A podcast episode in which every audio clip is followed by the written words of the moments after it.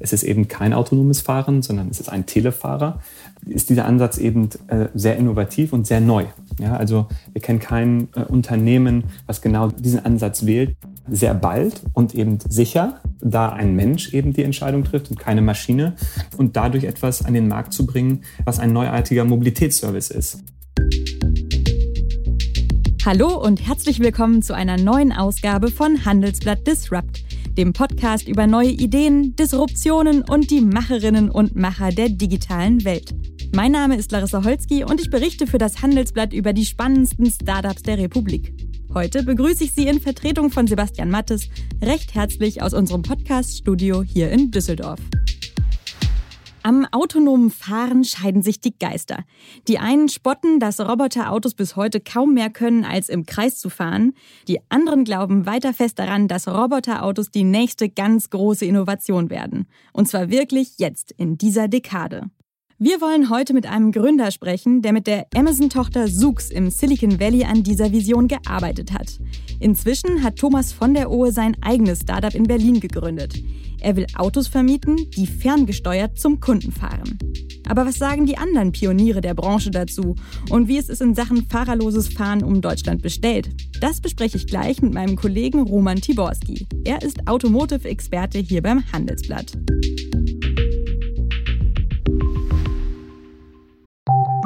Nach einer kurzen Unterbrechung geht es gleich weiter. Bleiben Sie dran. Willkommen in der Zukunft der Technologie mit dem Handelsblatt Summit Zukunft IT. Seien Sie Teil der IT-Flagship-Tagung des Handelsblatts, bei welcher führende Köpfe der IT-Branche zusammenkommen, um die neuesten Trends und Herausforderungen der digitalen Transformation zu diskutieren. Vernetzen Sie sich mit Branchenführern und finden Sie Lösungen, die Ihr Unternehmen voranbringen. Exklusiv für unsere Podcast-Hörer sichern Sie sich jetzt 20% Rabatt auf Ihre Anmeldung. Besuchen Sie zukunft-it.jetzt und verwenden Sie den Vorteilscode Podcast. Und damit zu meinem Kollegen Roman Tiborski. Hallo Roman. Hi Larissa. Roman, du schreibst bei uns über VW und die Zulieferer und beschäftigst dich auch intensiv mit der Zukunft dieser Branche. In welches Lager würdest du dich heute einsortieren? Glaubst du an das vollautonome Fahren oder wird das eigentlich nie was? Mm, also ich glaube an die äh, ursprüngliche Vision, dass wir massenweise Roboterautos auf der Straße haben werden, die vollständig selbstständig fahren. Ähm, das wird es nie geben. Das bleibt für immer eine Utopie. Äh, aber das bedeutet nicht, dass wir keine autonomen Fahrzeuge auf der Straße haben werden. Man wird äh, ähm, hochautomatisierte Fahrzeuge haben, die auch in bestimmten Gebieten selbstständig fahren können, auch innerhalb der Stadt in ein paar Jahren. Ähm, aber die Vision, dass wir nie wieder Autofahren brauchen, ich glaube, das, äh, das wird nicht passieren. Mhm. Erklär doch nochmal, was das genau meint, wenn wir vom vollautonomen Fahren sprechen. Also es gibt äh, grob gesprochen fünf Level, ähm, in die, die äh, das autonome Fahren äh, unterteilt wird. Äh, dieses vollautonome Fahren, das, also das Fahrzeug, das äh, in jeder Umgebung, zu jeder Zeit, äh, bei, jeden, bei allen Lichtverhältnissen selbstständig fahren kann, ist das Level 5. Und das ist, glaube ich, diese Utopie, die wir nie erreichen werden.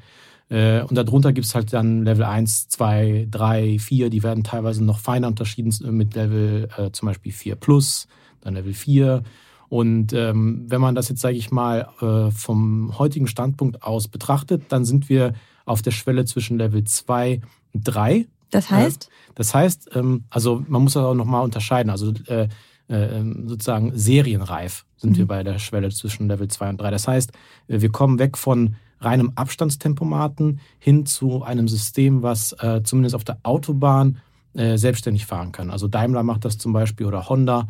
Äh, die haben eine, ein System, äh, das auf der Autobahn, sofern es der Regulator, also die Gesetzgebung zulässt, selbstständig fahren kann, Spurwechsel, also alles, was man dann praktisch, also man kann sich auf der Autobahn zurücklehnen und äh, was anderes machen. Mhm. Und was sind denn so diese sogenannten Edge Cases, von denen immer die Rede ist, mhm. also die auch dafür entscheidend sein werden, ob das, was du Utopie nennst, kommt mhm. oder nicht kommt? Was sind so die ganz großen Hürden, die noch zu knacken sind? Also die ganz große Hürde ist natürlich äh, der Stadtverkehr und da gibt es so viele äh, Kleinigkeiten. Ich meine, ein Edge Case zum Beispiel wäre, das hat man sehr oft, ein Auto äh, parkt in der zweiten Reihe, jetzt hat man eine durchgezogene Linie, von der anderen Seite kommt nichts, äh, hinten baut sich eine riesige Schlange auf. Äh, gut, als normaler Fahrer, als menschlicher Fahrer würde man sagen, okay, ich überfahre diese durchgezogene Linie, weil da kommt ja nichts, damit da sich kein Stau bildet. Das würde ja ein autonomes System nur ja, schwierig abbilden können, weil, weil das ja gegen die Regel äh, verstößt, die Verkehrsregel. Das ist ein Edge Case. Oder zum Beispiel ähm, in der Stadt, wenn es regnet äh, und, und, und oder, oder anders, wenn es in der Stadt, wenn im Winter es schneit und man sieht die Spur mhm. nicht mehr, äh, das sind natürlich so Schwierigkeiten, äh, wo der Mensch praktisch intuitiv fährt und diese Intuition fehlt einem, einem Computer. Mhm. An diesem Entwicklungsrennen sind ja viele der größten Tech- und Autokonzerne der Welt beteiligt, äh, vor allem die Google-Tochter Waymo und Cruise, also ein Startup, das der US-Autohersteller General Motors vor fünf Jahren aufgekauft hat. Ähm, und die Investitionssummen, je länger dieses Rennen dauert, die werden immer absurder. Also beide genannten Unternehmen haben jetzt allein in diesem Jahr über zwei Milliarden Euro aufgenommen. Ähm, kann da eigentlich aus Deutschland, aus Europa noch irgendjemand mithalten und angreifen? Ja, eigentlich schon. Also weil ähm, es sind gerade sozusagen zwei Entwicklungspfade, die sich auftun. Also man hat einen evolutionären Entwicklungspfad, der stärker von der traditionellen Autoindustrie besetzt ist, wo man praktisch Level für Level sich weiter fortentwickelt. Äh, Was so. du gerade gesagt hast, genau. man fährt erstmal auf der Autobahn richtig, so teilautonom. Richtig. Genau, mhm. genau. Und dann gibt es natürlich diesen revolutionären Pfad, den halt diese genannten Tech-Unternehmen, äh, Waymo, Cruise, Zoox oder wie sie alle auch heißen, auch sehr viele natürlich äh, äh, Tech-Unternehmen aus China, die darf man nicht vernachlässigen. Mhm. Die haben diesen revolutionären Ansatz, die haben gar nicht sich mit Level 1, 2, 3 aufgehalten, sondern wollten direkt irgendwas Richtung Level 4 aufwärts äh, erreichen. Und äh, das ist gerade so ein Rennen. Also man sieht bei den Evolutionären, sage ich mal, dass die sehr große Entwicklungsschritte gerade nehmen. Ja, und äh, VW will schon in den kommenden, sage ich mal, fünf Jahren ist perspektivisch Level 4 drin. Äh, und das zu annehmbaren Kosten, ja, weil natürlich eine Autoindustrie nicht Systeme verkaufen kann, die über 100.000 Euro kosten pro Stück. Äh, und die Re Revolutionäre, die stocken gerade so ein bisschen. So, die haben extrem teure äh, Hardware, die haben äh, Sensoren, die sehr teuer sind, aber ähm, die stocken gerade, kommen bei Level 4 gerade irgendwie so an, aber sozusagen ähm, sicher äh, äh, Roboterautos in der großen Fläche in den Städten auszurollen, das, äh, das, das können die nicht. Äh, mhm. Und das wird auch noch dauern, äh, bis die das können. Jetzt will bei diesem Spiel ein Berliner Startup mitmachen. Way heißen sie. Und die Gründer haben eine Zeit lang an diesen großen Autorevolutionen mitgearbeitet, unter anderem bei Zoox. Ähm, jetzt haben sie sich entschieden, sie machen in diesem Rennen mit, aber ganz anders und zwar mit einer Tele-Driving-Technologie. Dabei wird das Auto eigentlich ferngesteuert. Das heißt, der Fahrer, der sitzt jetzt nicht mehr im Auto, sondern in einer Zentrale und steuert das Auto nur noch basierend auf Kamera- und Audiodaten. Was sagst du denn zu dem Ansatz? Ähm also ich glaube, dass das ähm, nicht wirklich was mit autonomem Fahren zu tun hat. Ähm, es ist ja auch so, dass äh, Way äh, im Grunde genommen auf Radare und Lidare verzichtet. Das mhm. heißt, äh, diese Daten sind überhaupt nicht vorhanden. Und äh, egal, mit wem man spricht, okay, lassen wir mal Elon Musk raus, äh, der hat da einen eigenen Ansatz, äh, den Wissenschaftler eigentlich in der Breite widersprechen, und zwar, dass er auf LIDAR-Sensoren verzichtet. Mhm. Ja, er will ja auch demnächst wohl auf Radare verzichten. Und das ist eigentlich nicht erfolgsversprechend. Also wenn man diese höheren Level erreichen möchte, sprich Level 4 und 5, da wo sich auch wirklich Geschäftsmodelle entwickeln, ja, weil man dann Robotertaxis äh, selbstständig durch die Städte fahren lassen kann, ohne Personalkosten zu haben, weil man den Fahrer nicht mehr benötigt. Das geht nur mit Radar und LIDAR und Kamera. Mhm. Und äh, wenn jetzt ein Way, die haben natürlich eine fixe Idee, dass sie dann sagen, okay, wir machen Teleoperated Driving. Äh, das ist äh, sozusagen eine Möglichkeit, die äh, Kosten im Sharing-Betrieb zu senken. Aber wenn dann in zehn Jahren, das kann nämlich passieren, die Roboterauto-Taxis um die Ecke kommen, dann, dann zerfällt das Geschäftsmodell eigentlich. Mhm. Also im Grunde genommen eine fixe Idee für eine Übergangslösung, ja. Äh, aber eine Geschäfts-, ein Geschäftsmodell mit, einer, mit einem Verfallsdatum. Mhm. Du sagst gerade, die nutzen keine LIDAR-Sensoren und ähm, das ist so ein Richtungsstreit, ob man die braucht oder nicht zwischen Elon Musk und dem Rest sozusagen mhm. der Industrie. Was genau steckt denn hinter LIDAR? Kannst du das vielleicht nochmal ja. erklären? Also wenn man das ganz einfach sagt, ist ein LIDAR im Grunde genommen sowas wie ein Radar, nur dass statt Funkwellen werden äh, ja, Laserstrahlen ausgesendet. Und äh, diese Reflexion der Laserstrahlen ergeben dann so eine Art dreidimensionales Lichtbild. Und äh, ein LIDAR hat Vorteile gegenüber einer Kamera, ja, weil man da auch Abstände messen kann. Geschwindigkeitsverringerungen oder Veränderungen können gemessen werden. Äh, und es ist sehr viel hochauflösender als ein Radar. So, und, äh, und im Grunde genommen ist es auch wichtig für die Redundanz der Sensorik. Das heißt, wenn zum Beispiel eine Kamera ausfällt oder seltsame Ergebnisse liefert, beziehungsweise die KI, die dahinter steckt, seltsam diese Ergebnisse auswertet und ein LIDAR da ist und ein Radar, der dann der Kamera widerspricht, dann hat man mehr Sicherheit, dass man praktisch die richtige Fahrtentscheidung trifft. Mhm. Ja, verglichen mit solchen Modellen ist auf jeden Fall weniger Technologie bei Way dabei. Du hast gerade schon gesagt, ähm, es wird so eine Art Brückentechnologie mhm. sein. Auf der anderen Seite würde das Startup natürlich jetzt auch argumentieren, man kann das ja kombinieren. Man kann ja gerade diese Edge Cases vielleicht, diese schwierigen Dinge, die nicht zu überbrücken sind oder bei Schnee dann den Teledriver drauf mhm. ähm, schalten. Ähm, hältst du das für einen Ansatz und wie viel Zeit wird dann sein? Wann kommen denn dann die autonomen Autos, dass wir es nicht mehr brauchen? Gut, das ist natürlich die, die große Frage. Also äh, es kann auch, es kann immer noch sein, ja, dass man jetzt in den nächsten zwei, drei Jahren äh, ähm, feststellen wird, dass diese ähm, diese Level 4 Plus, nenne ich es mal, ja, also sozusagen Robotertaxis, die in sehr vielen Städten äh, selbstständig fahren können. Das kann auch sein, dass man in zwei, drei Jahren feststellt, oh, das ist doch noch äh, sehr weit weg, ja, oder es ist doch noch schwieriger, das technisch umzusetzen. Damit würde natürlich ein, äh, davon würde ein Way profitieren, ja, weil dann diese Übergangszeit, bis man diese vollautonomen Robotertaxis hat, länger dauern würde. Ähm, aber es ist halt ein Geschäftsmodell mit so einer Art, ich würde mal sagen, so ein Damoklesschwert, was mhm. über den schwebt. Kommt dieses vollautonome Roboter-Taxi, das in vielen Städten ausgerollt werden kann, dann, ähm, ja, dann, dann haben die einen un, unüberbrückbaren Vorteil. Mhm. Und schauen wir uns jetzt mal die nächsten ein, zwei Jahre an. Äh, wenn wir nach München gucken, da hat äh, jetzt schon der Autovermieter Sixt angekündigt, zusammen mit dem israelischen Startup Mobileye ein Robotaxi zu starten. Erstmal ein ganz, ganz kleiner äh, Flotte unterwegs sein wird. Ähm, und dann hat man Way in Hamburg mit, diesem, mit dieser Alternative zum Carsharing. Was ist denn da das bessere Geschäftsmodell? Boah, das ist... Das ist ein bisschen Glaskugel natürlich, ne? da muss man vorsichtig sein. Ähm, also ich glaube, das, was Six mit Mobileye macht, ist natürlich, äh, ist, äh, wirkt, ähm, wirkt ganz cool, ja, und äh, wirkt auch fortschrittlich. Äh, aber man kann jetzt von München aus nicht diese, sag ich mal, diese Technologie einfach ausrollen, dann auch in mhm. Düsseldorf, mhm. Berlin, wo auch immer einfach sozusagen implementieren. Das kann man dann mit Way schon, sofern man überall irgendwie eine 5G-Abdeckung hat. So, das heißt, das eine Modell ist noch sehr begrenzt, das andere kann schneller ausgerollt werden können. So, das ist halt ein Rennen, ja. Und wie das in zwei, drei Jahren aussehen wird, das hängt stark davon ab, wie, wie, wie schnell sich diese, sag ich mal, die Sensorik, ja, die äh, KI, die dahinter steckt, äh, entwickelt und äh, ob man dann dann schon, sage ich mal, Roboterautos haben. Also ich glaube nicht, dass man in zwei Jahren schon Roboterautos haben wird in der Masse. Hm. Also deswegen, ja, ich würde sagen, die, die nächsten zwei Jahre hat Way wahrscheinlich noch, äh, kann noch unbekümmert sein, seine, seine, seine Teleoperated Cars sozusagen auf, äh, in, in, in vielen Städten ausrollen in, ich sag mal so, in, in einem Zeitrahmen zwischen fünf bis zehn Jahren sehe ich das schon ein bisschen kritischer. Also dann könnte es ein bisschen, dann könnte die Luft dünn werden. Super, aber umso besser für uns. Dann gibt es viele spannende Geschäftsmodelle zu beobachten und Technologien zu beschreiben. Danke, dass du da warst. Dankeschön. Und damit gehen wir jetzt zu Thomas von der Ohe. Er hat vor drei Jahren seine Firma Way Technology in Berlin gegründet und hat auch dort angefangen, Autos aus der Ferne durch die Stadt zu dirigieren. Hallo Thomas. Hallo Larissa. Autos, die ganz alleine fahren, das war ehrlich gesagt eine etwas befremdliche und vielleicht sogar etwas gruselige Vorstellung für mich, bevor ich es bei euch einmal ausprobieren konnte. Ich glaube, deswegen müssen wir damit direkt mal anfangen. Wie funktioniert das eigentlich?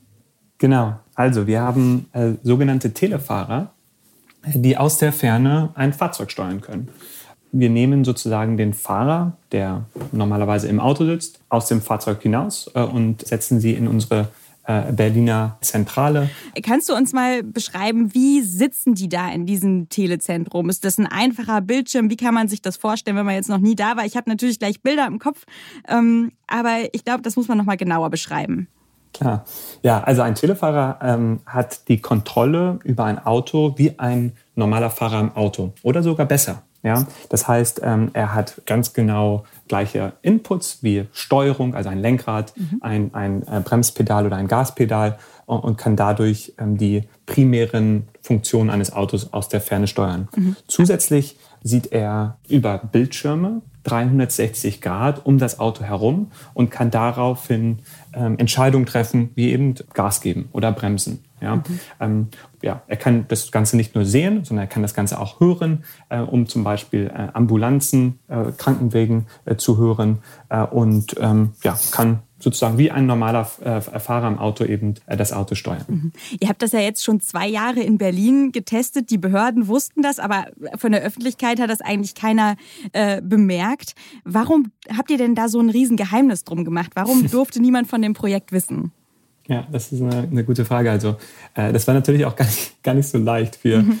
für, für unsere oder für, für, für unsere Mitarbeiter ähm, äh, nicht, nicht darüber äh, zu erzählen. Der Hauptgrund ist relativ einfach. Ähm, dadurch, dass wir etwas ganz Neues machen im, im Bereich vom, vom autonomen Fahren. Und im ersten Schritt, es ist eben kein autonomes Fahren, sondern es ist ein Telefahrer, mhm. ähm, ist dieser Ansatz eben äh, sehr innovativ und sehr neu. Und daher sind wir so unter dem Radar ge geblieben, äh, bis wir uns eben sicher sind, dass wir so viel Technologie und so viel äh, äh, Vorsprung erarbeitet haben, äh, dass, dass wir uns jetzt ja, mit, mit Confidence an, an, an die Öffentlichkeit mhm. Äh, wagen, um eben dann ähm, zu berichten, dass wir ähm, ja, sehr gespannt darauf sind und uns sehr darauf freuen, dass wir im nächsten Jahr die erste Flotte ohne Fahrer ähm, auf europäische Straßen bringen. Ja, äh, Peter Broers aus unserer Chefredaktion und ich durften jetzt ja tatsächlich als, als eine der ersten ähm, externen mal mitfahren.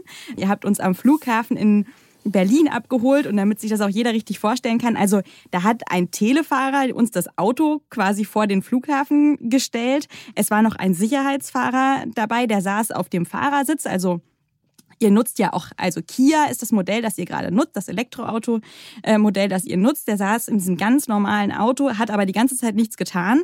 Ähm, genau, ich saß auf dem Beifahrersitz, du hast hinten auf der Rückbank gesessen zusammen mit Peter. Und ich muss sagen, was mir sofort aufgefallen ist, irgendwie konnte der Telefahrer ja auch schon an den Kreuzungen um die Ecke gucken, bevor ich das konnte. Also ich habe immer gedacht, wie konnte der denn jetzt sehen, dass da frei ist? Vielleicht kannst du noch mal erklären, äh, genau, wie das genau funktioniert, was genau der Fahrer sieht. Du hast ja schon gesagt, er hat am Ende dann drei Bildschirme, aber wie kommt dieses Bild eigentlich zu ihm?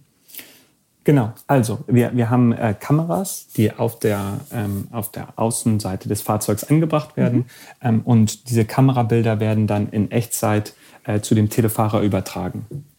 Ähm, äh, und äh, basierend auf diesen Bildern äh, kann der Telefahrer dann Entscheidungen treffen, das, das Fahrzeug zu fahren. Mhm. Und diese ähm, Kameras sind eben außen dran und deswegen kann der früher um die Ecke gucken.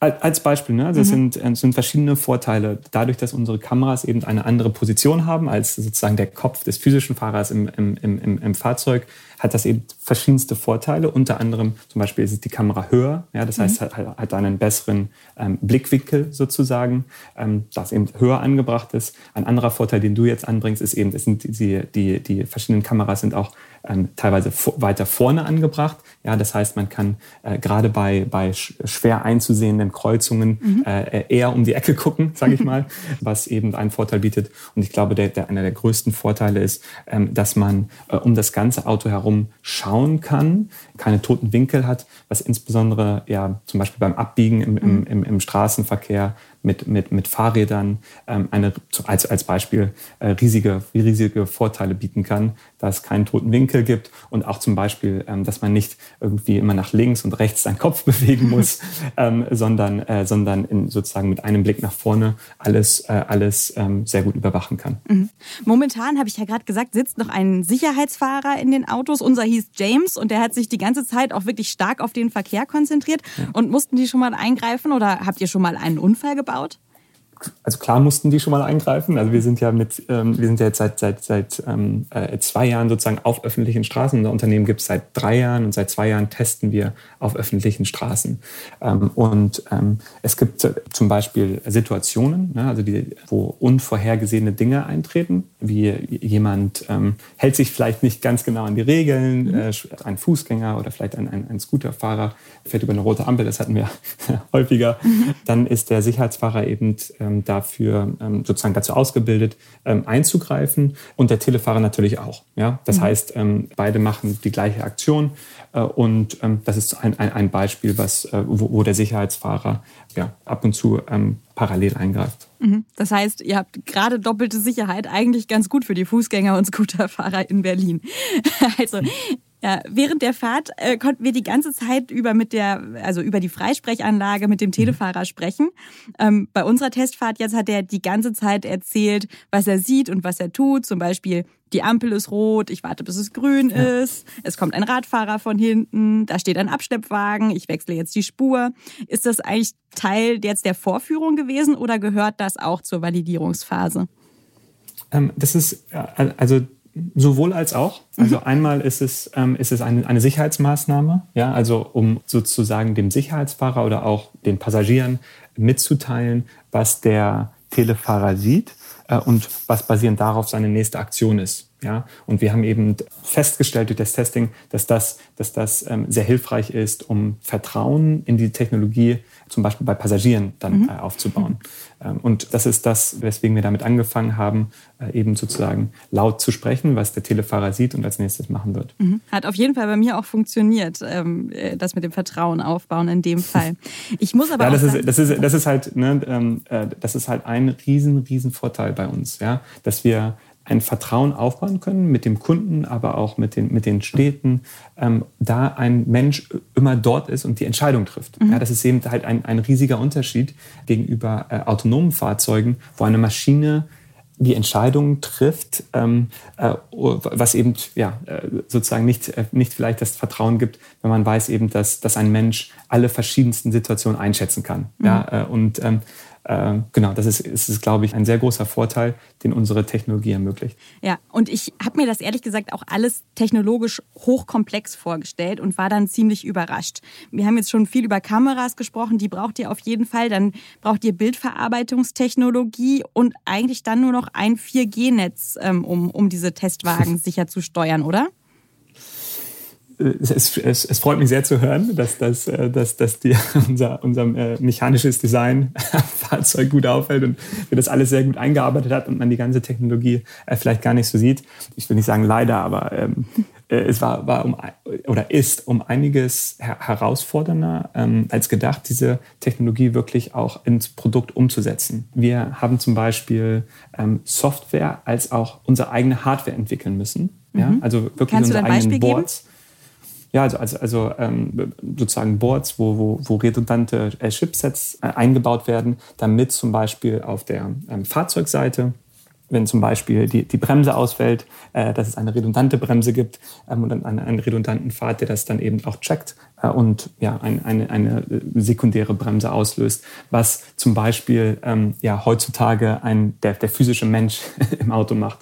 Ähm, mhm. Das ist ein Beispiel. Das gleiche übrigens auch auf der Telefahr äh, Stationseite. Da haben wir auch unsere eigene ähm, Hardware und Software entwickelt, um das Ganze redundant umzusetzen. Ne? Also wenn, wenn ein Sensor ausfällt, äh, dass man eben einen zweiten hat, der das sozusagen merkt und äh, dann ähm, entsprechende Aktionen ausführt. Das ist ein Beispiel. Ne? Gleichzeitig haben wir extrem viel Technologie entwickelt, damit ähm, sozusagen das Video und Data Streaming eben sehr, sehr verlässlich und mit geringer Latenz umgesetzt wird. Also da äh, sind verschiedenste proprietäre Technologien entwickelt worden, die das Ganze eben äh, so ermöglichen. Okay, und das ist dann auch der Grund, ja. Das ist dann auch der Grund, warum das mit 4G funktioniert, weil das wäre jetzt meine Nachfrage gewesen. Wir reden ja immer darüber, dass erst der neue Mobilfunkstandard 5G die Echtzeitdatenverarbeitung bringt und auch erst dann autonomes Fahren möglich ist. Die Frage ist, für was? Ja, in welchen Bereichen braucht man 5G? Und das ist äh, äh, das ist gar nicht so, äh, ne? also es gibt verschiedene Ansätze. Also einmal kann man 5G-Technologie nutzen, um Fahrzeug-zu-Fahrzeug-Kommunikation zu machen. Ähm, wie können Fahrzeuge miteinander kommunizieren? Das ist etwas, was extrem viel Sinn machen kann in der Zukunft, aber natürlich dann nur wirklich Sinn macht, wenn alle damit ausgestattet mhm. sind. Also das ist so ein bisschen Chicken and Egg Eckproblem. Aber äh, natürlich gibt es diesen Ansatz. Das andere, wo man 5G auch einsetzen kann, äh, ist, um Daten zu übertragen zum autonomen Fahren ähm, und auch Use Cases umzusetzen, die, die wir jetzt machen, ähm, sozusagen äh, das Telefahren auch in Kombination mit autonomem Fahren zu machen. Da kann man sagen, dass das, dass das in, in bestimmten Teilen vielleicht bestimmte Vorteile äh, bietet, insbesondere, dass man vielleicht zusätzliche Redundanz dort bekommt. Ähm, aber das ist jetzt etwas, das wir einfach ja, jetzt über die Jahre äh, aufgezeigt haben, dass das mit der existierenden Infrastruktur ähm, genauso gut funktioniert. Mhm. Du hast es schon angesprochen, dass ihr nächstes Jahr mit einer eigenen Flotte auf europäischen Straßen starten wollt. Ich glaube, wir sollten äh, mal uns um dieses Thema jetzt kümmern. Ähm, äh, konkret geht es um eine Mischung aus Taxidienst und Leihwagenmodell. Wie kann man sich das vorstellen? Also, äh, wie man sich das vorstellen kann, ist, ähm, wenn man in einer, in, in, in der Stadt ähm, ähm, und der Metropolregion wohnt, äh, in dem wir unseren Service anbietet, also ähm, Berlin, Hamburg, München, Los Angeles, Paris, also die, in den großen Metropolregionen am Anfang, kann man unsere Way-App runterladen. Man klickt einen Button ja, äh, und hat dann innerhalb von fünf Minuten ähm, äh, oder in kürzester Zeit ein elektrisches Fahrzeug äh, vor der Tür oder wo man auch immer man sich befindet. Dann steigt man ein äh, und äh, fährt dann selbst. Ja, also man fährt dann zu der Destination, also zum Flughafen, zum Office, zum Bahnhof und steigt dann einfach wieder aus, mhm. sobald man angekommen ist äh, und muss eben nicht parken. Ja, äh, was eben eines der größten Probleme ist im Stadtverkehr. Also über 30 Prozent des Stadtverkehrs ist dadurch geschuldet, dass man einen Parkplatz sucht ähm, und äh, ist, ist natürlich auch ein, riesige, ein, ein, ja, ein riesiger Pain, das Parken für den, für den Kunden selbst. Mhm. Ähm, und das Ganze können wir eben umsetzen zu einem sehr geringen Kostenpunkt. Ja? Mhm. Ähm, ich habe äh, gehört, bis zu 60 Prozent billiger als zum Beispiel mit Uber. Ähm, das sind Beispielpreise. Die mhm. Preise hängen natürlich ein, ein wenig davon ab, ähm, wie wir uns entwickeln, wie groß die Flotte ist, wie die Nachfrage ist. Aber das Spannendste, also wirklich das, ne, eines der, der spannendsten Dinge ist, ist, dass wir in Preislagen kommen, die sehr nahe an dem privaten äh, städtlichen Pkw-Besitz kommen. Ja? Also auf Kilometerbasis. Ja? Also mhm. Also wenn man einen Pkw kauft, äh, leasen oder eben direkt kauft ähm, und das umrechnet auf einen Kilometerpreis ähm, wie Versicherungen und die ganzen Reparaturkosten, ähm, das Charging und so weiter, kommt man auf gleiche Preise. Ja? Mhm. Also dann kann man sich entscheiden, äh, möchte man jetzt einen privaten Pkw kaufen ähm, und sich eben ums Parken kümmern und, äh, und sich darum kümmern, äh, äh, eben Reparaturkosten und Versicherungen äh, und verschiedenste andere Dinge auf sich zu nehmen. Oder möchte man einfach mit einem Klick ein elektrisches Fahrzeug vor der Tür haben, ähm, was man dann nicht äh, parken muss. Ja? Mhm. Ich glaube, du musst ähm, noch mal erklären, warum das so billig werden kann. Dadurch, dass wir Fahrzeuge aus der Ferne steuern können und bewegen können, haben wir eben den riesen Vorteil, dass Fahrzeuge viel mehr genutzt werden. Und das heißt, sie, sie, sie können von Kunde zu Kunde gefahren werden und haben dadurch eine viel höhere Auslastung als natürlich ein, ein, ein äh, Privat-Pkw, der 95 Prozent der Zeit nur rumsteht und können viel mehr gefahren werden. Ja, mhm. was äh, klasse ist für äh, aus Kostengründen, aber auch aus Nachhaltigkeitsgründen. Okay, aber das ist ja nur die Autoseite. Ich glaube, jetzt vor allem, wenn man es mit dem Taxidienst vergleicht, dann ist natürlich die, die große Einsparchance, dass eure Fahrer ja ständig hin und her springen können, ja, und immer den nächsten wieder einsammeln. Ich stelle mir das so ein bisschen vor wie so ein Spielzeugteppich, ehrlich gesagt. Da hat man ja auch immer nur maximal zwei Hände. Ich hoffe, eure Fahrer fahren immer nur ein Auto gleichzeitig. Aber da schiebt man dann hier ein Auto weiter und dann muss man sich erstmal um das andere kümmern und dann wieder so. Ähm, also genau so würde das ja funktionieren, dass ich äh, genau dafür sorge, erst kriegt Larissa ihr Auto und dann kriegt Thomas sein Auto und dann kann ich Larissas Auto wieder wegfahren. Ähm, das ist doch eigentlich jetzt im Vergleich zum Taxi die größte Einsparmöglichkeit. Ganz genau, genau, genau. Also ein, ein Task wäre, Larissa drückt einen Knopf und möchte, dass ein Auto zu ihr gebracht wird. Ja? Und dann kann, kann das einem, einem Telefahrer zugeordnet werden und der Telefahrer fährt dann das Auto zu Larissa. Und dann ist der Task fertig, sozusagen. Mhm. Ja? Und dann ist der Telefahrer wieder zurück im Pool und ähm, dann kann der nächste Task einkommen äh, von vielleicht Peter, der auch äh, ein Auto hat, äh, fährt das zu Peter. Äh, mhm. Und gleichzeitig, wenn Larissa dann wieder nahe des Flughafens kommt oder des Bahnhofs oder wo, wo auch immer sozusagen du, du selbst hinfährst, ähm, kann ein weiterer Task entstehen, der dann wieder einem anderen, oder sehr wahrscheinlich einem anderen Telefahrer zugeordnet wird, der das Auto wieder dann von dir sozusagen übernimmt. Mhm. Was macht euch denn eigentlich so sicher, dass das am Ende auch genehmigt wird? Also jetzt müssen die Behörden ja nur zulassen, dass ihr da irgendwie ähm, mit euren Testwagen unterwegs seid und mit euren eigenen Leuten, aber Personen, fremde Personen zu befördern ohne Sicherheitsfahrer ist doch nochmal eine ganz andere Nummer. Das würde man doch denken, ist in Deutschland gar nicht hm. erlaubt. Ja, man, man hat irgendwie immer so das, den Eindruck, äh, und vielleicht stimmt das ja auch in, in verschiedenen ähm, Bereichen, dass Deutschland sehr ähm, sozusagen sehr, sehr äh, konservativ ist in, in, in, in, bestimmten Bereichen. Wir haben eben die, die Erfahrung gemacht, ähm, mit verschiedensten Politikern auf, sozusagen auf Städte, auf Bundesland oder auch auf, auf ähm, sozusagen nationale Ebene, die uns extrem stark unterstützen, weil sie eben die starken Vorteile sehen, die unsere innovative Mobilitäts- äh, Lösung bietet, äh, für den Stadtverkehr ähm, als auch für den Kunden. Ähm, und ähm, deswegen arbeiten wir jetzt seit, sozusagen von Anfang an äh, mit den Behörden äh, auf, auf Städte- und Bundeslandebene und auf nationaler Ebene zusammen, aber auch eben mit externen äh, Diensten, die die Sicherheit, also zum Beispiel wie, wie TÜV oder DEKRA, die Sicherheit extern begutachten. Ja, und da haben wir eben extrem viele positive Feedback erhalten, auch was wir gemeinsam äh, erarbeitet haben. Äh, und ähm, ja, da haben wir jetzt ziemlich klare Schritte, äh, das Ganze auf die Straße zu bekommen. Nach einer kurzen Unterbrechung geht es gleich weiter. Bleiben Sie dran. Die deutsche Wirtschaft steht vor neuen Herausforderungen. Und Sie möchten aktiv die Zukunft mitgestalten? Dann sind Sie beim Handelsblatt CFO Summit 2024 genau richtig. Erleben Sie hochkarätige Speaker und CFOs renommierter Unternehmen wie Amazon, Google oder SAP. Seien Sie Teil dieses exklusiven Gipfeltreffens am 11. und 12. Juni in Düsseldorf. Mit dem Code Podcast sparen Sie bei der Anmeldung 15%.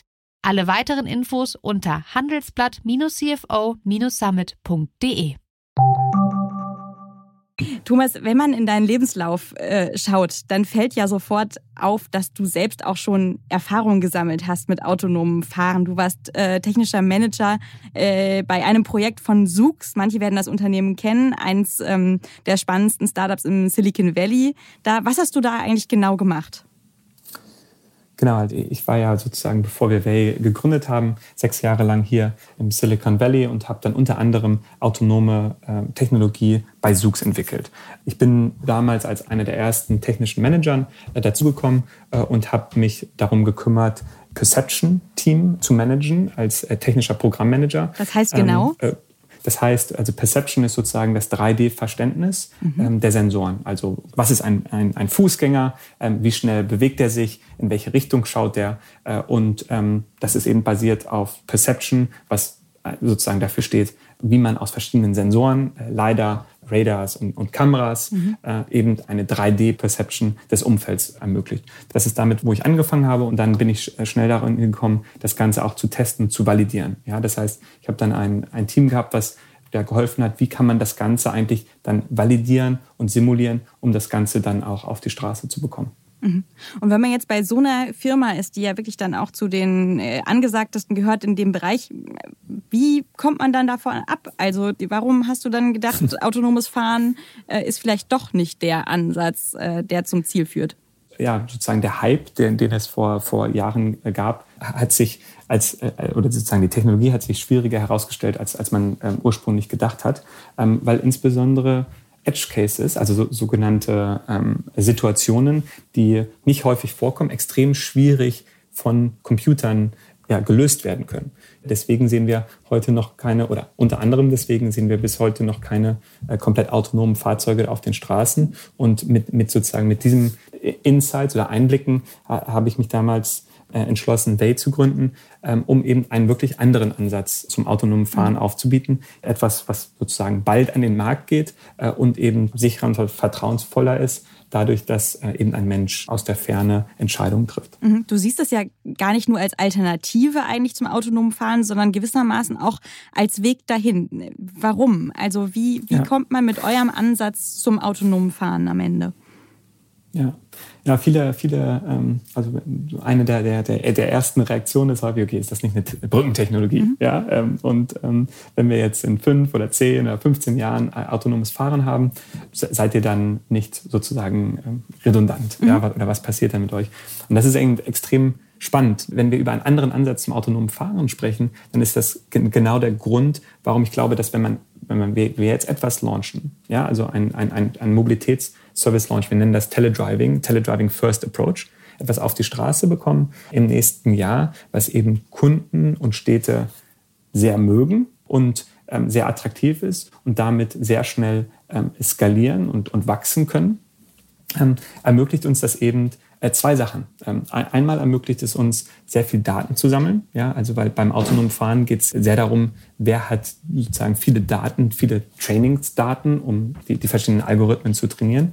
Das ermöglicht es uns eben, weil wir dann eine Flotte aufbauen können, wo wir sehr gute ähm, Daten haben, die von dem Telefahrer eben ein, eingespeist werden. Äh, und damit können wir anfangen, unsere, ja, unsere autonomen Features auch mit zu entwickeln. Das ist zum Beispiel anders als ein Zoox oder ein, ein Waymo, das ja von sozusagen das Google Self-Driving Car, ähm, die ja ihre Flotte nicht stark wachsen lassen können, wenn sie es nicht geschafft haben, sozusagen autonome äh, Features zu entwickeln. Mhm. Okay, oder, aber das, oder wirklich den Sprung. Die, diese Wagen, das liest man ja auch immer wieder, wie viele tausend Testkilometer die jetzt inzwischen schon zurückgelegt haben. Was ist da der Unterschied an den Daten, die die ja jetzt schon gesammelt haben und ihr immer noch sammeln müsst?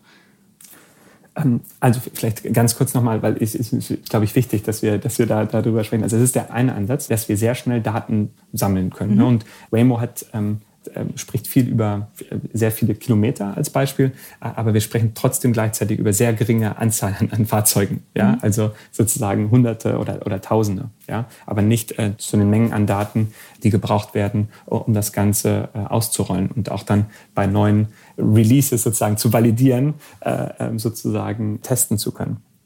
Ähm, aber das ist der eine Ansatz. Ich glaube, das andere ist auch ähm, mindestens genauso äh, wichtig. Ähm, was eben Telefahren ermöglicht, ist, dass wir graduell autonome Features ausrollen können. Ja, was eben kein, kein ähm, ja, andere, an, andere Ansätze eben nicht so ermöglichen. Und bei graduell äh, sprechen wir darüber, dass wir nach und nach sozusagen auf bestimmten Abstrecken ne, oder bestimmte Strecken auf einer Fahrt eben einfacher sind, autonom umzusetzen. Mhm. Also zum lass Beispiel geradeausfahren. Genau, ja. lass uns das ganz konkret machen. Ähm, es wäre eine Möglichkeit zu sagen, man fährt die Autobahn autonom und dann. Absolut, genau. Das heißt, man kann zum Beispiel, wenn, wenn der Autobahn-Case äh, gelöst wäre, was vielleicht einfacher ist als durch ähm, durchs, äh, durch Checkpoint Charlie oder Potsdamer Platz zu fahren, äh, dann könnte man genauso ähm, in, in diesen Situationen eben autonom fahren äh, und dann, sobald man abfährt und eben durch den Potsdamer Platz fährt oder sozusagen von der Autobahn abfährt, äh, kann das Ganze ähm, vom Telefahrer übernommen werden. Das ist eben extrem spannend, ja. Und das ist, das ist wirklich diese Kombination zwischen Mensch und Maschine, wo wir dann graduell in, in den nächsten Jahren oder Dekaden das Ganze äh, ausrollen können. Mhm. Und gesprochen über die nächsten Jahre, dann ist ja auch geplant, dass ich mich tatsächlich ganz gemütlich von einem Telefahrer kutschieren lassen kann. Der bringt mir da nicht nur das Auto, sondern der fährt mich auch von A nach B. Genau, das ist eine weitere Möglichkeit von unserem Service, den wir anbieten können. Mhm. Genau. Jetzt ähm. wart ihr im Silicon Valley bei den heißesten Startups und bei großen US-Technologiekonzernen, äh, du und deine Mitgründer. Und dann gründet ihr ausgerechnet in Berlin. Warum denn eigentlich? Ja, also ja, also ich, ich, bin, ich bin ja ursprünglich aus Deutschland. Ähm, mein, mein Mitgründer Fabrizio ähm, äh, auch. Äh, Bogdan kommt aus Serbien. Ähm, wir sind einfach wirklich darauf motiviert, aus Europa etwas, äh, etwas Großes und Einzigartiges aufzubauen. Also ich, das, das hört sich vielleicht ein bisschen komisch an, aber ähm, ich, ich hatte ja mein erstes Startup in Deutschland. Das hat auch so ein, also auch im Mobilitätsbereich, das hat so, naja, funktioniert, habe mich dann entschieden, ähm, ähm, sozusagen von den besten ähm, Entrepreneurship und, und sozusagen ähm, Software Engineering im, im Valley zu lernen, habe dann einen Master in Stanford gemacht, bin dann sechs Jahre hier geblieben immer mit dem, mit dem Gedanken, dass ich, dass ich mein äh, nächstes Unternehmen wieder aus Europa ähm, aufbauen möchte, weil ich es eben so wichtig finde, dass wir hier in Europa neuartige Technologien auch vorantreiben. Nicht vielleicht nur kopieren oder vielleicht gar nicht äh, sozusagen mit, mit, mit agieren, äh, sondern wirklich vorantreiben und, und sozusagen Technologieführer.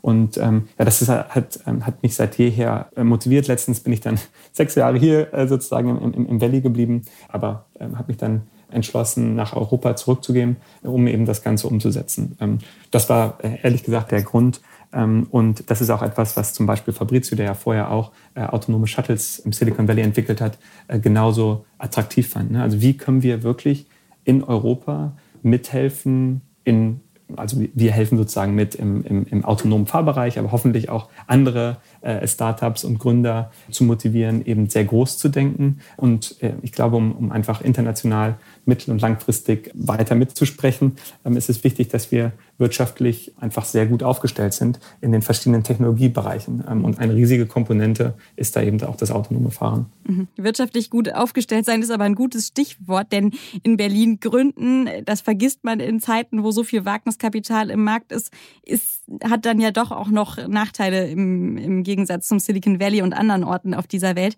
Ähm, nämlich die Frage, wie bekommt man so viel Kapital, wie man als schnell wachsende Firma, wie ihr sie sein wollt, auch wirklich bekommt. Ihr habt ja jetzt erst 28 Millionen Euro eingesammelt. Äh, das muss bestimmt noch mehr werden, bevor ihr nächstes Jahr da mit einer größeren Flotte auf die Straße gehen wollt. Genau, also, also ähm, ja, erstmal, erstmal, was so, also die erste Reaktion, die, die ich immer häufig bekomme, ist, okay, warum, du warst im Silicon Valley oder ähm, ähm, ihr wart im Silicon Valley, warum kommst du denn zurück? Äh, habt ihr keinen Nachteil von, von, von, von Kapital ähm, oder, oder auch Mitarbeitern ähm, ähm, oder auch sozusagen regulatorischen Hürden? Ja, ich, ich hatte das alles nicht so geplant. Ich wusste es ja auch nicht genau, als wir uns entschlossen haben, sozusagen zurückzukommen. Aber ich, ich muss wirklich sagen, ich bin echt sehr, sehr, sehr positiv äh, davon überrascht, wie viel Unterstützung wir bekommen, also auf den verschiedenen, äh, auf, auf den verschiedenen Bereichen. Also zum Beispiel ähm, auf der regulatorischen Seite, wie, ähm, ja, wie enthusiastisch und auch unterstützend die Politik und auch die Regulatorien sind, ähm, Mitarbeiter und ähm, genau ähm, letztlich sozusagen das Kapital hatten, ja, haben wir bisher auch sehr, sehr, sehr gute Erfahrungen gemacht, ähm, hatten bisher überhaupt keine äh, Probleme, die, das, das Kapital äh, einzusammeln, was wir wollten oder gebraucht hatten, um die nächsten Schritte des Unternehmens auszuführen. Ja, deswegen bin ich sehr optimistisch, äh, auch die nächsten Finanzierungsrunden, die sicher anstehen, genauso gut äh, umzusetzen, wie wir sie bisher ähm, in der Vergangenheit umgesetzt haben. Bevor ihr startet, muss ich auf jeden Fall noch eine Frage im Auftrag unserer Leser stellen. Wir haben ja jetzt äh, jüngst schon groß über euch berichtet und die Frage, die wirklich am häufigsten gestellt wurde, wie sicher ist das, ähm, sozusagen, können diese Autos für Amokläufe genutzt werden? Ich meine, nachdem wir gesehen haben, äh, dass Leute LKWs klauen, um in die Menge zu rasen, stellt sich natürlich diese Frage bei so einem technologischen System wie eurem auch. Ähm, was kannst du darauf antworten? Also was, was uns wirklich extrem umtreibt, ist Sicherheit. Ne? Also Safety. Das ist sozusagen ähm, das, was, was, was äh, unsere Entscheidungen treibt. Und das Spannende wirklich, ne? und das ist vielleicht gar nicht so offensichtlich, weil man vielleicht über sofort über sozusagen sehr äh, negative Szenarien denkt, ist das wirklich, was uns umtreibt, ist, Telefahren sicherer zu machen als konventionelles Fahren. Ja, und, und warum können wir das, warum können wir das machen? Weil die Hauptgründe für Unfälle, ja, für tödliche Unfälle im, im Stadtverkehr sind Speeding, also zu schnell fahren, mhm. ist, ähm, ist angetrunken zu fahren, ist Ablenkung ähm, und ist, dass man müde ist. Mhm. Ne? Also diese vier Gründe sind die Hauptgründe, warum viele Menschen täglich sterben. Und diese Gründe können wir extrem, extrem reduzieren durch unsere Technologie. Ne? Also bei, bei uns kann man nicht angetrunken fahren, weil wir, wir eben hoch ausgebildete, qualifizierte Telefahrer haben, die auch einen, einen Test machen äh, können vor jeder Shift. Ja? Bei uns ist man nicht äh, abgelenkt, weil man kein Smartphone bei sich hat, äh, auf, auf das man ähm, drauf guckt oder auch weil kein Passagier hinter einem sitzt äh, mit, oder kein Mitfahrer, mit dem man spricht, sondern wir haben zum Beispiel Navigation, können wir augmentieren, also sozusagen auf den Videostream legen, sozusagen die Navigation darin abbilden. Wir können nicht zu, zu, zu schnell fahren und auch nicht aus Versehen, weil wir einen intelligenten äh, Geschwindigkeitslimitierer haben. Genau, Aber was sind, ist mit dem Cyberangriff? Äh, was ist mit dem Cyberangriff? Das ist ja äh, damit ja, das, noch nicht beantwortet. Ja, der, der, der Cyberangriff ist äh, natürlich auch etwas, was wir uns ähm, äh, extrem zu, zu Herzen nehmen. Und der Cyberangriff ist, glaube ich, immer so etwas, was man sich bildlich vorstellen kann. Letztlich ist es wichtig, also wir, wir sind eines der ersten Unternehmen, die zu einem neuen ISO-Standard, ähm, also ISO-Standards sind so ja, Standardisierungsprozesse, die eben umgesetzt werden müssen, äh, um um eben ja, höchste Sicherheitsstufen äh, umsetzen zu können, ähm, sind eines der ersten äh, Unternehmen, die den neuen autonomen äh, Standard folgen für Cybersecurity als Beispiel. Ja? Und da geht es gar nicht darum, ähm, und also das ist sehr holistisch. Ja, man denkt, du hast ein Beispiel angenommen, da komme ich gleich noch dazu, ähm, dass das ein großes Thema ist. Es gibt aber ganz viele andere Themen, die mindestens genauso wichtig sind, wenn man sich, ähm, es gibt dann so eine Threat, also eine, eine Threat Analysis, also man, man geht dann wirklich alle Cases durch, die passieren können mit Cybersecurity. Also wie kann man sicherstellen, dass der Telefahrer sich authentifiziert, dass das wirklich der Telefahrer ist, äh, den man sozusagen eingestellt hat. Ähm, wie kann man sicherstellen, dass keiner im Auto irgendwie an unsere Computer herangehen kann. Das ist ein anderes Beispiel. Und natürlich auch, wie können wir sicherstellen, dass durch ähm, Ende-zu-Ende Encryption ähm, eben sicherstellen können, dass, dass keiner von außen äh, darauf Zugriff haben kann. Ja, andere Beispiele sind, wie können wir, wie können wir davon ausgehen, wenn jemand Netzwerke jammt, also jammt ist dass, dass irgendwie jemand versucht, alle Netzwerke, mobile Netzwerke gleichzeitig lahmzulegen. Mhm. Ähm, da haben wir auch genau unsere Antworten drauf. Das sind genau die, die Technologie und die Dokumente, die wir eben äh, über die, die letzten äh, Monate und Jahre äh, gemeinsam ähm, auch mit externen und unseren in, internen Experten, also wir haben ein Cyber Security Team, was sich genau darum kümmert, äh, eben umsetzen und entwickelt haben. Mhm. Okay, ich bin ja auf jeden Fall schon, schon eingestiegen. Ich habe mich das getraut. Andere werden das vielleicht nach der Antwort auch tun. Äh, Thomas, du hast vorhin kurz gesagt, hier im Silicon Valley und hast damit auch schon ein bisschen verraten, wo du gerade bist.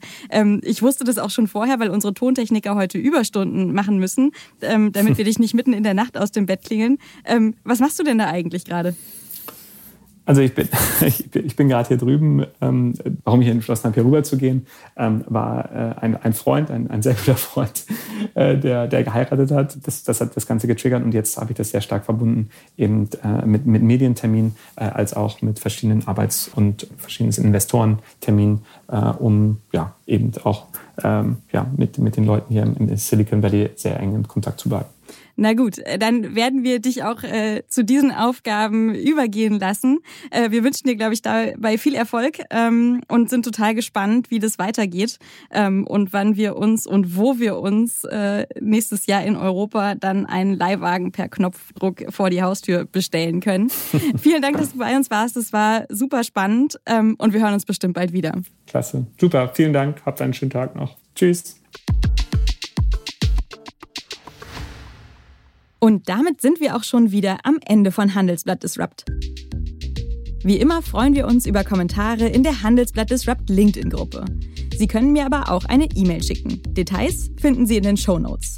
Dank an dieser Stelle auch für die Unterstützung von Johannes Grote und Regina Körner und Migo Fecke von professional-podcast.com, dem Dienstleister für Strategieberatung und Podcastproduktion.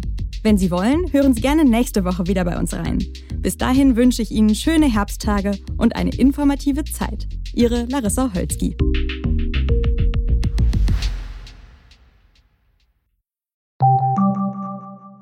Bist du auf der Suche nach Inspiration und Netzwerkmöglichkeiten? Dann ist das Summer Camp der Handelsblatt Media Group genau das Richtige für dich. Treffe über 800 EntscheiderInnen, nimm an interaktiven Workshops teil und werde Teil der einzigartigen Camp Community. Wir wollen gemeinsam mit dir die Zukunft unserer Wirtschaft gestalten und aktuelle Herausforderungen angehen. Erfahre mehr und sichere dir noch heute dein Ticket auf hmg-summercamp.de.